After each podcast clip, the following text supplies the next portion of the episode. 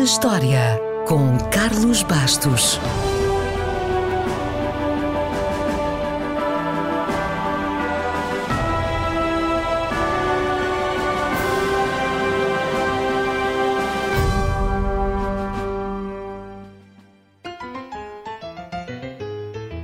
A 19 de março de 1895, dois irmãos franceses gravaram o seu primeiro filme à saída da fábrica do seu pai, em Lyon. Chamaram-lhe A Saída da Fábrica Lumière, em Lyon.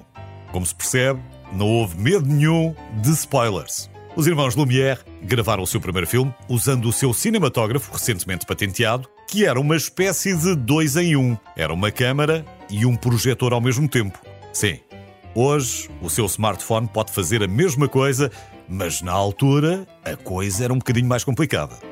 Há quem diga então que Auguste e Louis são os pais da sétima arte, a par de outro francês, Georges Méliès, sendo este visto como o pai do cinema de ficção.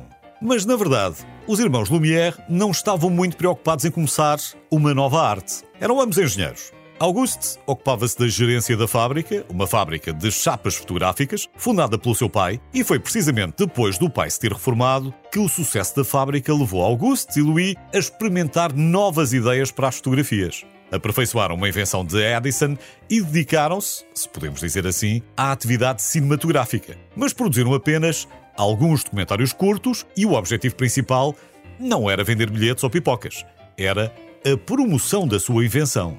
Aliás, os irmãos acreditavam que o seu cinematógrafo era um instrumento científico fantástico, mas sem grande futuro comercial. Estavam bem enganados. Se bem que, uns meses depois, a apresentação de 10 pequenos filmes no Grand Café de Paris já foi devidamente publicitada e teve direito a entradas pagas. Bem sei que estes ainda não são tempos para ir ao cinema, mas pode sempre ver ou rever bons filmes em casa com a família. E enquanto vê, pense nestes irmãos Lumière que começaram toda esta nova arte. Ou melhor, pense antes no pai deles, Antoine Lumière, um pintor que se converteu à fotografia e se tornou empresário.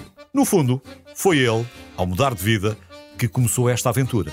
E já que está a pensar no pai Lumière, pense também no pai Silva, no pai Coelho, Gonçalves, Santos, Bastos, enfim pense num pai. Ou pense nos pais, porque hoje é o dia deles. E ser pai é uma arte.